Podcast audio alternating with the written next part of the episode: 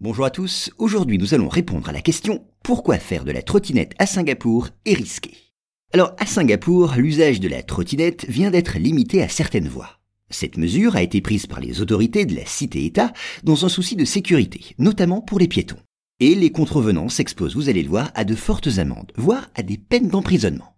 Il faut savoir qu'adeptes des nouvelles technologies, les habitants de Singapour avaient été parmi les premiers à adopter la trottinette électrique pour leurs déplacements. Cependant, certains d'entre eux n'ont pas tardé à déchanter. En effet, la circulation anarchique des trottinettes sur les trottoirs ou dans les rues a provoqué de nombreux accidents. Parfois imprudents, les conducteurs de ces engins ont ainsi causé des chutes, blessant des piétons.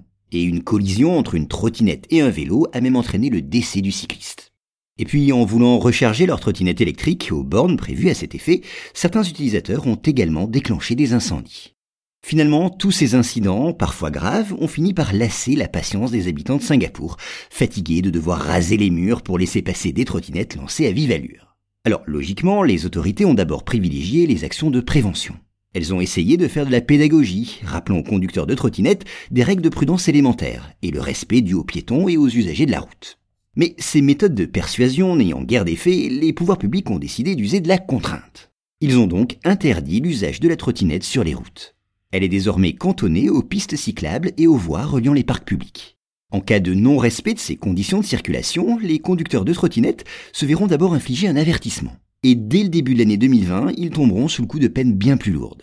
Ainsi, les contrevenants devront acquitter des amendes dont le montant maximal pourra dépasser l'équivalent de 1000 euros.